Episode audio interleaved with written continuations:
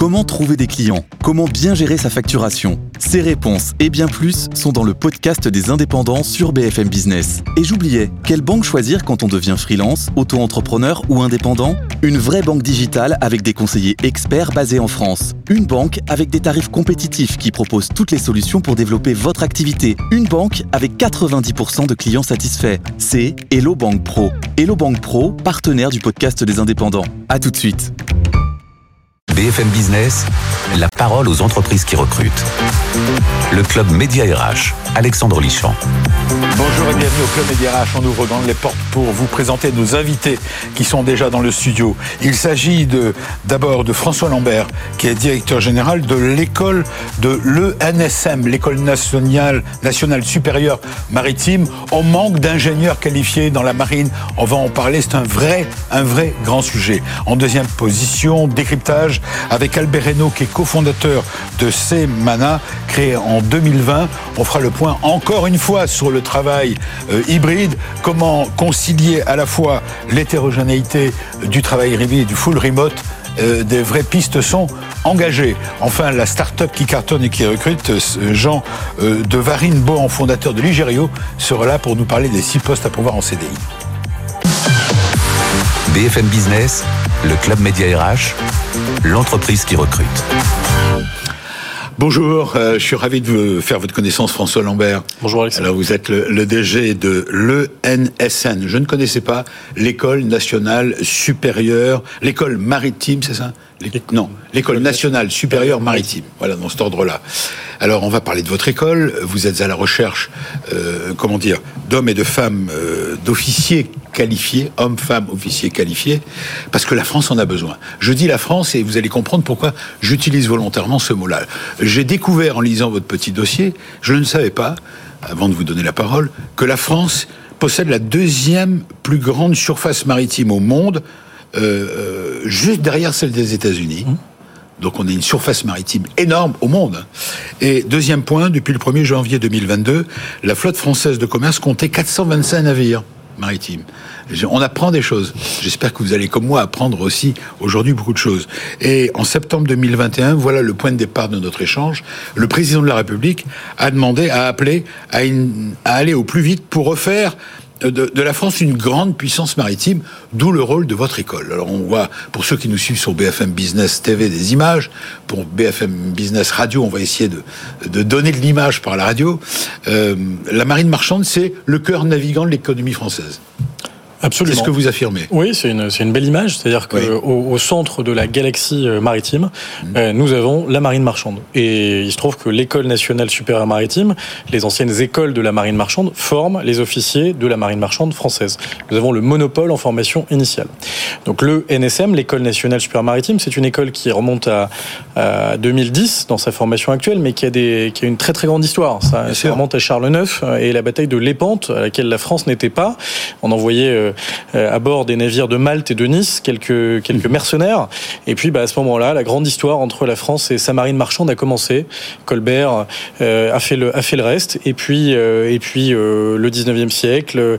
et on a structuré autour de la logique de pavillon, le pavillon français, la, la, la, perspective d'avoir des, des, officiers de la marine marchande à bord de, des navires français sur toutes les mers du monde. Alors, en, en 2022, l'ENSM euh, a formé, aura formé, on arrive à la fin de l'année, 1200 élèves à une dizaine de diplômes et le tout sur quatre sites. D'abord, où sont les sites de formation de votre école? Les sites sont le la mer. Ah, ils sont au bord de la mer. Minimum. Minimum. Le Havre, euh, Marseille, Nantes et Saint-Malo. Nous avons quatre sites qui sont euh, des anciennes écoles nationales euh, de la marine marchande et qui Pourquoi sont qu'on a changé complémentaires. En 2010, 1er octobre 2010.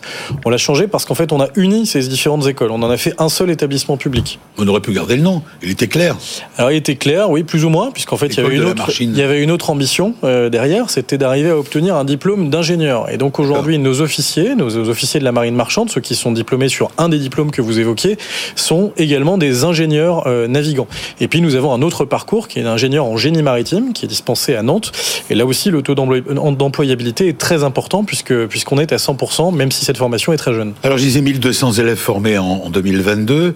Euh, de toute façon, l'école est reconnue pour l'excellence de ces trois formations, vous venez de le dire, officier ingénieur, chef de car, chef mécanicien, officier chef de car passerelle internationale. Euh, de toute façon, tous les élèves de votre école, école ont pour vocation à exercer des fonctions de capitaine vous allez me dire si c'est bien ça, hein, de capitaine et de chef mécanicien qui sont les, les plus élevés. Absolument, c'est une, une école de, de commandement. À bord. Je, à bord. Il y a aussi une école de management. C'est une école aussi de management, oui, effectivement. Surtout sur le parcours de diplôme, euh, le diplôme d'études supérieures de la marine marchande, le diplôme d'ingénieur polyvalent. Vous parliez du pont et de la machine. Là, c'est vraiment du, c'est vraiment une école de management et de commandement qui peut amener euh, à commander euh, parmi les plus grands navires du monde. Vous parliez de la flotte française. La flotte française, c'est aussi CMS-CGM. Je pense à des navires qui font 22 000, 24 000 équivalents, équivalents 20 pieds. c'est des navires énormes et il y a une responsabilité qui est immense pour, euh, les, pour les navigants français. C'est une formation accessible, d'excellence accessible post-bac. On va donner quelques infos, je le répète. Et si vous êtes là, je, je, je vous la petite parenthèse, mais tout le monde l'a compris, c'est qu'on va parler de recrutement. La France a besoin d'avoir de, de trouver euh, et de former de nouveaux navigants. Absolument. Et vous rappeliez l'injonction du président de la République euh, qui, euh, qui, veut refaire de la France une puissance maritime. C'est une chance pour nous. Elle de pas, doubler. Pas. La France est une puissance maritime, oui, qui s'ignore de temps en temps, puisqu'en fait, on n'arrive pas à faire fonctionner ensemble nos différentes composantes. Mais ça, c'est une autre question. Oui, c'est pas le débat. C'est pas le débat. Mais on a, on a un, une, une, économie maritime qui est, qui est vive et qui cherche à se développer. Au centre de cette économie, une nouvelle fois, la marine marchande et un besoin d'officiers. Combien d'officiers faudrait-il trouver? Le président de la République nous demande de les doubler d'ici à 2027. Donc, euh, vous faites le calcul, on, a, on forme à peu près 1200 euh, personnes par an, c'est-à-dire c'est sur les sur les cinq années ouais. ou les trois années de formation en fonction des parcours.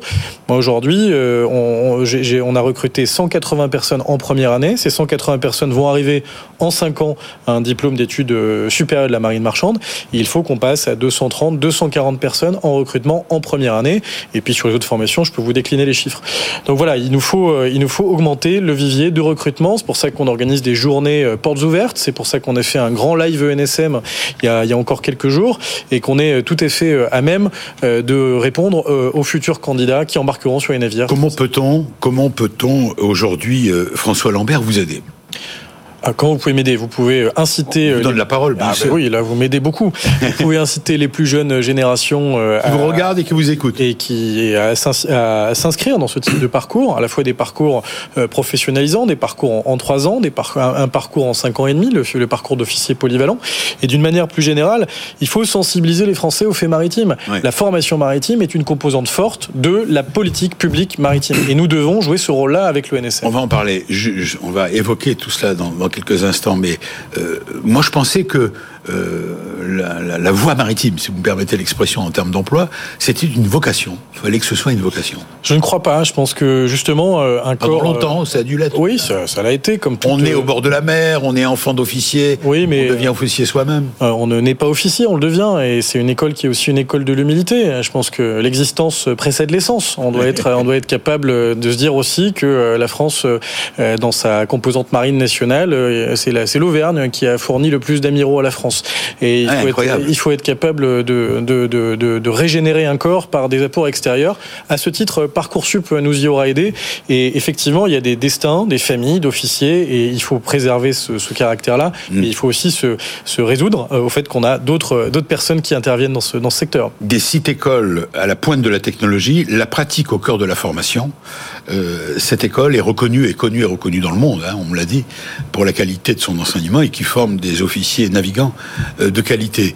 Euh, comment dire Votre exemple est intéressant. Vous êtes euh, vous-même issu de, de, la marine Vous avez Alors moi je suis issu des affaires maritimes. C'est une école qui est différente, l'école nationale de sécurité et d'administration de la mer, euh, qui est hébergée d'ailleurs par l'école nationale supérieure maritime. Oui. J'avais fait un parcours généraliste, euh, Sciences Po. Et Comment puis, Sciences Po, oui. Et puis après j'ai passé un concours administratif pour pour pouvoir m'engager dans le dans le domaine dans le domaine maritime, un applicatif utile dans une politique publique en construction. C'est ça qui vous a motivé à l'époque Oui, les enjeux. Vous aviez quel âge J'avais j'avais 21 ans, 22 ans ans. Et à 21 ans, on pense à ça On se dit, j'ai besoin de m'impliquer dans. Oh, je, je pense qu'à 21, hein. je 21 ans, et même encore plus jeune, on a des convictions, et que moi, je souhaitais me rendre utile. Euh, j'ai été marqué euh, plus jeune par euh, l'ERICA, euh, j'ai été marqué par des catastrophes que, que, le monde moderne a pu connaître, et je souhaitais pouvoir m'engager. est issu de l'île de Ré. Absolument.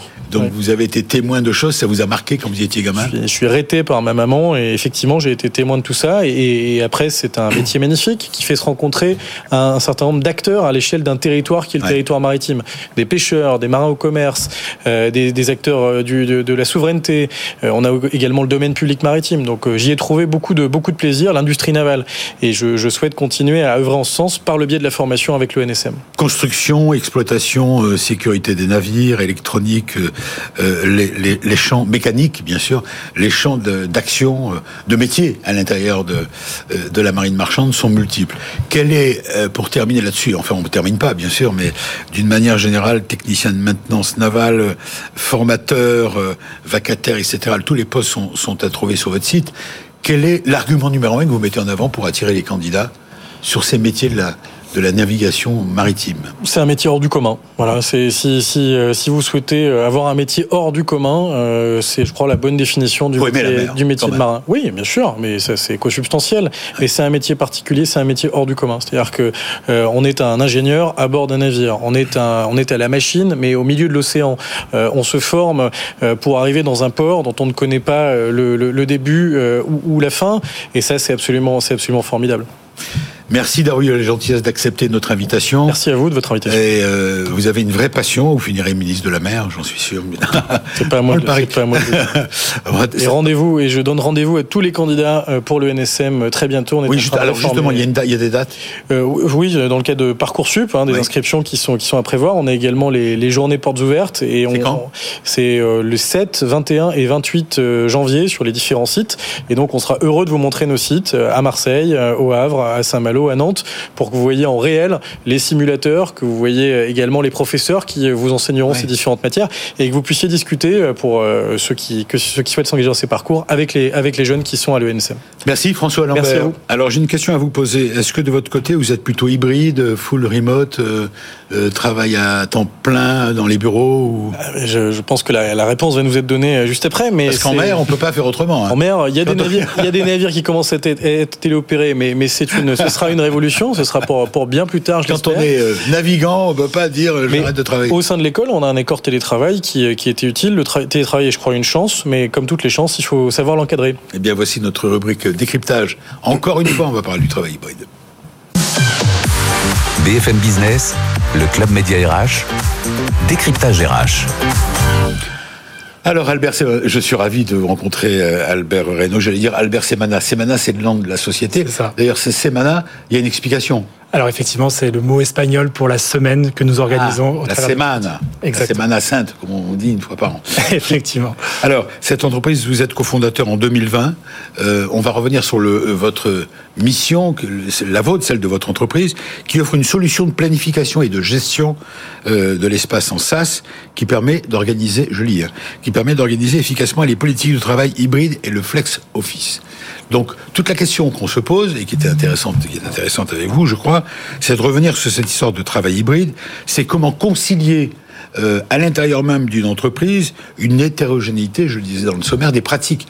Il y a des full-time, euh, full euh, remote, il y a des, des, le travail hybride dans la même entreprise, euh, et c'est peut-être ce sujet qui est intéressant. Effectivement, donc euh, ce que l'on constate, c'est qu'aujourd'hui, que aujourd'hui le télétravail, la pratique de télétravail s'est stabilisée. Euh, ce que nous dit la NDRH que vous connaissez, autour de un peu plus de deux jours par semaine. nationale des DRH. Tout à fait, autour, un peu plus de deux jours par semaine. Mais ce qu'il est important de noter, c'est que derrière cette moyenne, il se cache une hétérogénéité des cas, euh, avec trois populations distinctes qui émergent. Les populations, comme vous l'avez souligné, euh, de, de, de, sédentaires, donc ceux qui restent plus de quatre jours par semaine au bureau, 30% oui, d'entre eux. Le classique. Effectivement. C'est 30% aujourd'hui. Tout à fait. Euh, ceux qui, au contraire, sont tout le temps en télétravail, donc plus de 4 jours par semaine. C'est à l'opposé, de l'autre côté.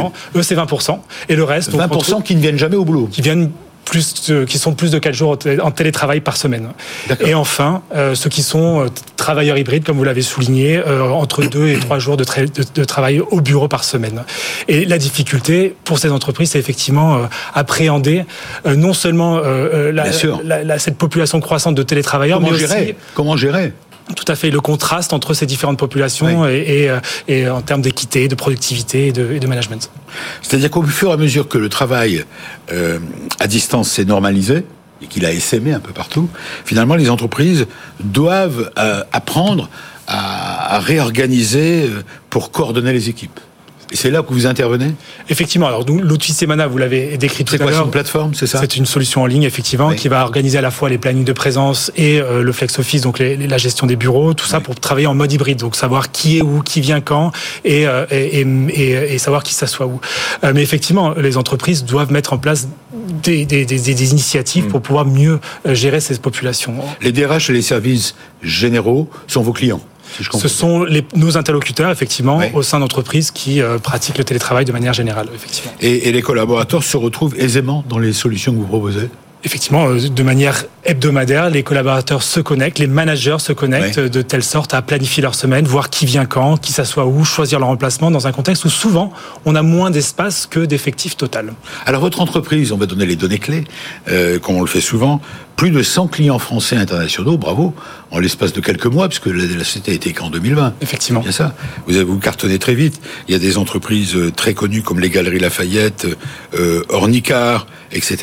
Vous avez fait une levée de fonds Effectivement, on a fait une première levée de fonds euh, l'année dernière et nous sommes en train de finaliser une deuxième de levée 600 000 euros. Tout à fait. Et une deuxième. Est-ce que vous avez des postes à pourvoir? C'est pas prévu dans mon programme, mais j'en profite. On est là pour ça. Oui, bah écoutez, je profite pour passer l'annonce. Nous, bah nous cherchons à, à, recruter effectivement à la fois dans les fonctions commerciales, mais aussi euh, marketing et développement.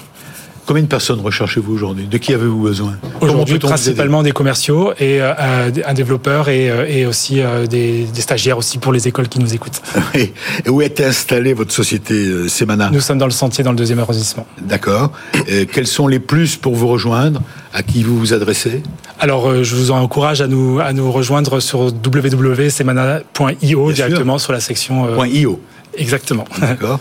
Et, et oui, vous m'avez pas répondu. Les plus que vous avez à offrir alors les plus, c'est qu'effectivement, on est une start-up donc en pleine euh, création, on a tout à écrire, il y a énormément de choses à faire. On est sur un sujet qui est très excitant dans la mesure où il n'y a pas aujourd'hui une seule entreprise qui se pose pas la question euh, de la gestion de leur travail hybride et des bureaux, et, euh, un esprit d'initiative et d'innovation très présent. J'ai oublié de préciser que votre, votre concept, votre produit, entre guillemets, votre plateforme, répond à l'ensemble des critères des plans d'assurance sécurité des entreprises. Ça veut dire quoi?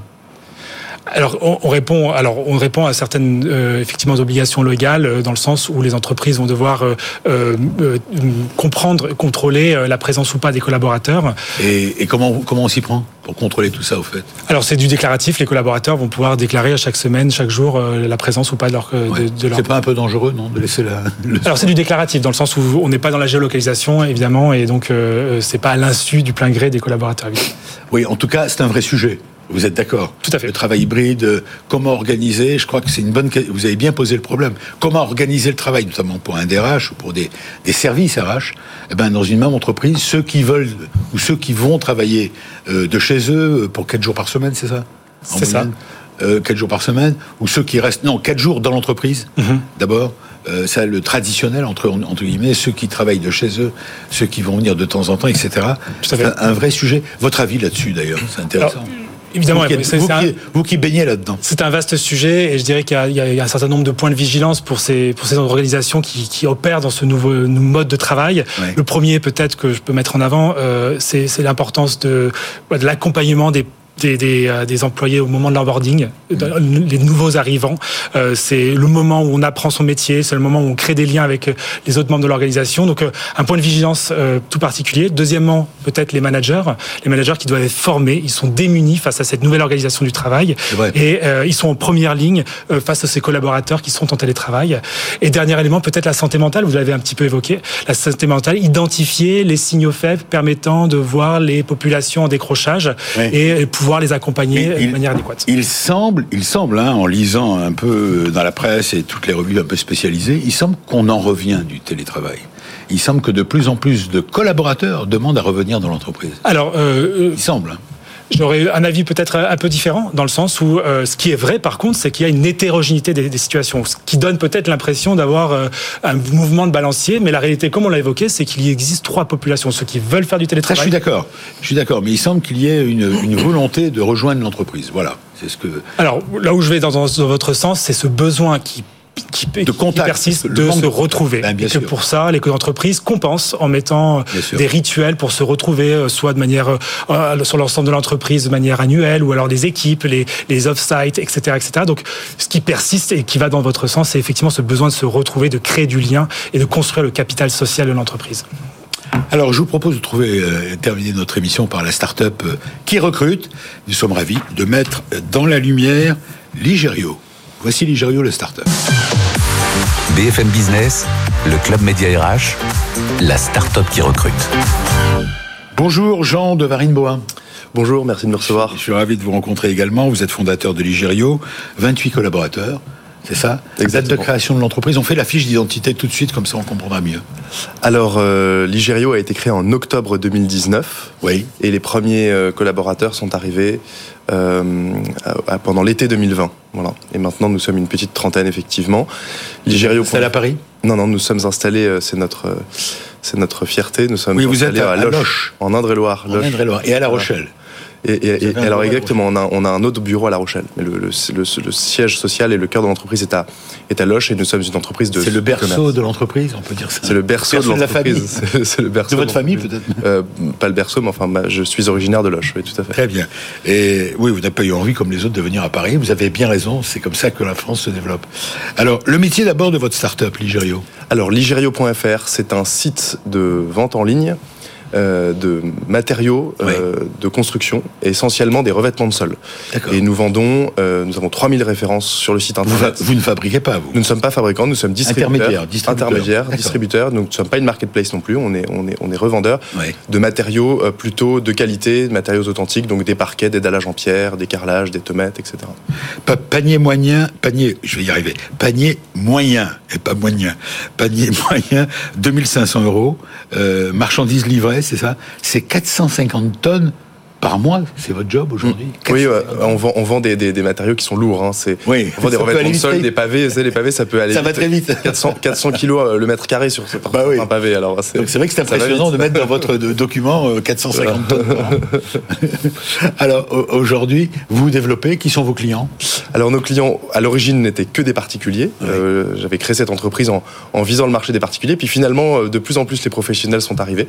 Et donc aujourd'hui, c'est 60% de particuliers 40% de professionnels. Euh, les professionnels sont des architectes, des entreprises du bâtiment, euh, des, maîtres d'œuvre, euh, des carleurs, des maçons, etc. C'est quoi le nom Ligério qui est à l'origine de votre de l'entreprise? Alors Ligère, Ligère, ça veut dire la Loire en latin. Ah. Et, comme on est installé dans la vallée de la Loire, on est un peu au sud de la vallée de la Loire, mais c'est quand même encore la, on est vraiment dans la région de Ligério. Exactement. Parfait.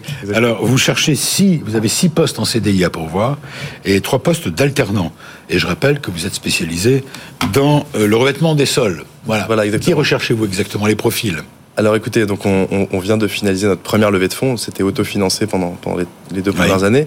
Et donc suite à cette levée de fonds, effectivement, on, recrute des collaborateurs. Alors on cherche un, directeur des opérations. J'ai vu un bras droit du dirigeant, c'est le dirigeant. Oui, oui, tout un assistant ou une assistante de direction alors non plus plus euh, qui va ça sera plus un travail commercial. Voilà, moi je, m'occupe d'un certain nombre de clients en direct et ce sera plus euh, ce qu'on appelle les grands comptes. Alors effectivement, donc le bras dirigeant, un directeur des opérations qui va s'occuper de la logistique, des livraisons, du stockage.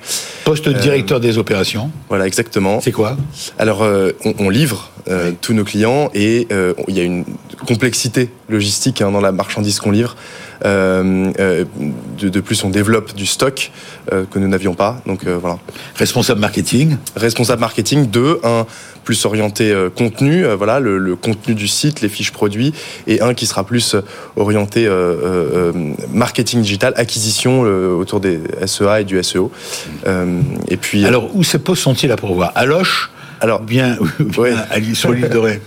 Euh, À La Rochelle, pardon. À La Rochelle. Non, ils peuvent rester à l'île C'est pas très loin. Bon choix. Euh, non, alors tous les postes sont à pourvoir. Euh, sauf le directeur des opérations qui est exclusivement à Loche, mais sinon les, postes sont à pourvoir soit à Loche, soit à La Rochelle. Mais on, essaye de, de, promouvoir un maximum l'emploi à Loche. On, est très euh, fiers de, ce, de, cette implantation dans un territoire rural et pour nous c'est important de, de qu'un maximum de collaborateurs puissent être présents à Loche. Vous n'allez pas appeler Albert Reynaud pour euh, mettre en place la flexibilité bah, On propose du télétravail bien sûr. Ah, n'empêche pas l'autre quand même. Ah bah voilà, il y en a partout. pas l'autre. Mais bon, je pense qu'une jeune entreprise comme la nôtre, il faut quand même euh, un certain nombre de présence dans l'entreprise. Vous êtes en construction. voilà, on est en construction. C'est le cas de le dire. Vous qui êtes dans, voilà, vous, qui êtes dans le, revêtement des sols. quels sont les, les intérêts pour ceux qui vous regardent sur BFM Business TV ou qui vous écoutent sur BFM Business Radio, vous leur dites quoi pour les attirer, ces candidats, à Loche ou à La Rochelle? Bah, Ce sont deux super régions françaises. Euh, une au bord de la mer, c'est pas. Et l'autre au bord de la Loire. Et puis l'autre au bord de la Loire. Donc, euh, non, mais c'est voilà, un, peu d'abord euh, sur le plan de leur vie personnelle, un cadre de vie qui est quand même agréable. Non pas que de vivre dans des grandes métropoles soit désagréable, mais c'est vrai que c'est un, autre cadre de vie qui est, qui est, très sympathique. Et puis, et puis bien sûr, une, une ambiance de travail, une flexibilité, justement, une possibilité de, de, télétravail qui est quand même, qui est quand même, qui est quand même, euh, voilà, euh, il y, a une très bonne ambiance chez Ligerio. Vraiment, il y a, je, crois que tous les collaborateurs que, nous avons sont, sont très heureux d'y travailler. C'est ça les startups. Je crois que ça, oui, mais là on peut pas tout avoir, mais effectivement. Euh, forcément, on, compense évidemment avec une. il y a des salaires quand même, on est payé. Bien sûr, on est bien payé pour la région. on est très bien payé chez Ligerio. Ah, ben ça, c'est une information importante que vous devez, sur laquelle vous pouvez insister. On est bien payé. on est très bien payé, il y a de l'intéressement, il y a des BSPCE, il y a, bien sûr. Ah, très bien, bravo. Mais écoutez, j'étais ravi de faire votre connaissance. J'espère que ça va vous aider. Bah Donc, si vous avez, vous habitez du côté de Loche ou de La Rochelle ou encore de l'île de Ré, qui est la commune d'origine de François Lambert, le DG de l'école euh, nationale supérieure maritime, ben, vous pouvez postuler. Merci à vous, euh, Albert Reynaud. Euh, c'est Mana, là, c'est Mana. Des postes à pouvoir aussi. Voilà, je vous souhaite un bon week-end et, et une bonne semaine. À la semaine prochaine. Salut.